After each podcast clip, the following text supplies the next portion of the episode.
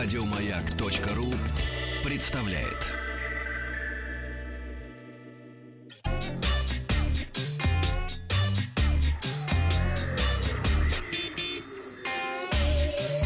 Страна транзистория.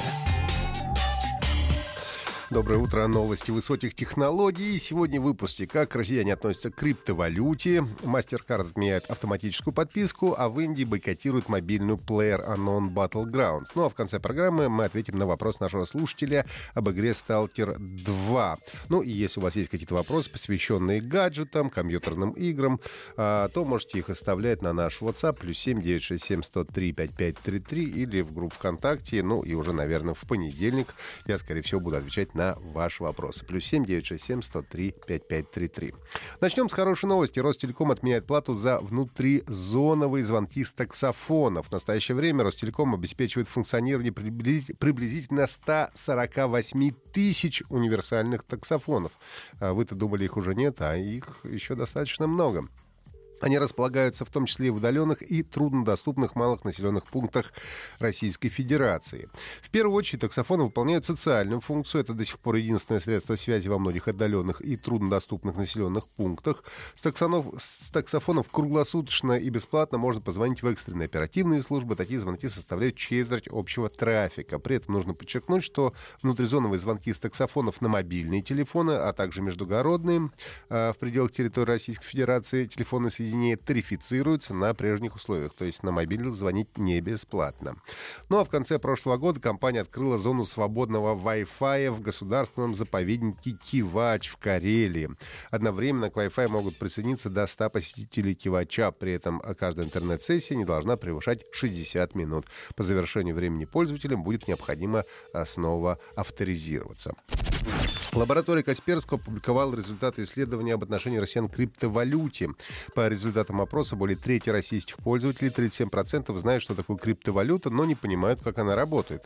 При этом 42% россиян не используют криптовалюту в настоящее время и не планируют это делать в ближайшем будущем. При этом 7% респондентов, в том числе и я, в России пробовали майнить, а 6% покупали криптовалюту. Кроме того, 8% а, тех респондентов, которые когда-либо совершали платежи в криптовалюте, делают это каждый день. Ну и в свою очередь 5% опрошенных уже успели попробовать криптовалюту, отказаться от нее по различным причинам. Чаще всего они объясняют это отсутствием денег для инвестиций в криптомонеты, 34% респондентов, и тем, что криптовалюта перестала быть выгодным предприятием, таких 35%. Ну и помимо этого, каждый девятый пользователь признался, что больше не доверяет виртуальным деньгам. Каждый восьмой отметил, что потерял деньги из-за мошенничества с криптовалютами. Международная платежная система MasterCard а, запустила новые правила, запрещающие автоматическое списание денег со счета после окончания пробных подписок сервисов. Очень часто онлайн-сервисы предлагают бесплатный пробный период, после которого у пользователей автоматически снимаются деньги за дальнейшее предоставление услуг. А, человек мог забыть, что оформил подписку, не уследил за сроком истечения пробного периода или просто не знает, как отписаться от ненужных услуг. Но у меня был один раз отписался на Amazon Prime, по-моему, с меня сняли денег. И вот сейчас у меня заканчивается через неделю бесплатный бесплатный слог на, на Netflix. Посмотрим, сработает или нет. Согласно новым правилам, по истечении бесплатной пробной версии продавец должен отправить пользователю сообщение или электронное письмо с уведомлением о том, что ему нужно заплатить, чтобы продолжить подписку. В этом сообщении обязательно должны быть указаны стоимость подписки, дата платежа и имя продавца. Ну и кроме того, должны быть указаны инструкции по отключению подписки. Перед новым платежом продавец также обязан отправить квитанцию и инструкцию об отмене подписки на случай, если пользователь захочет перестать платить за сервис.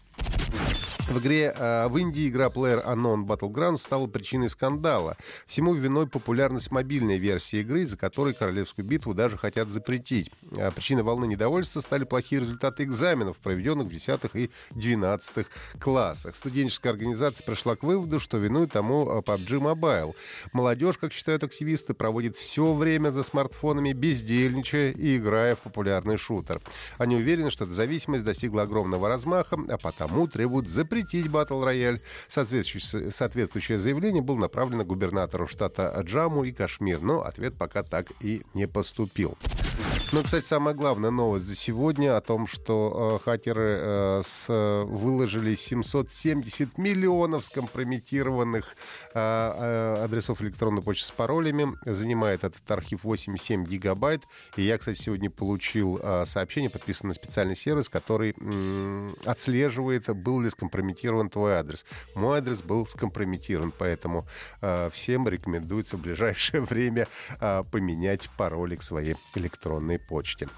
Ну и э, ответим на вопрос Александра из Самары. Он спросил, какие новости про Stalker 2, известно ли, какой будет движок. Я напомню, что Stalker — это шутер от первого лица с элементами ролевой игры, действие которого разворачивается в альтернативном мире в зоне отчуждения возле Чернобыльской АЭС.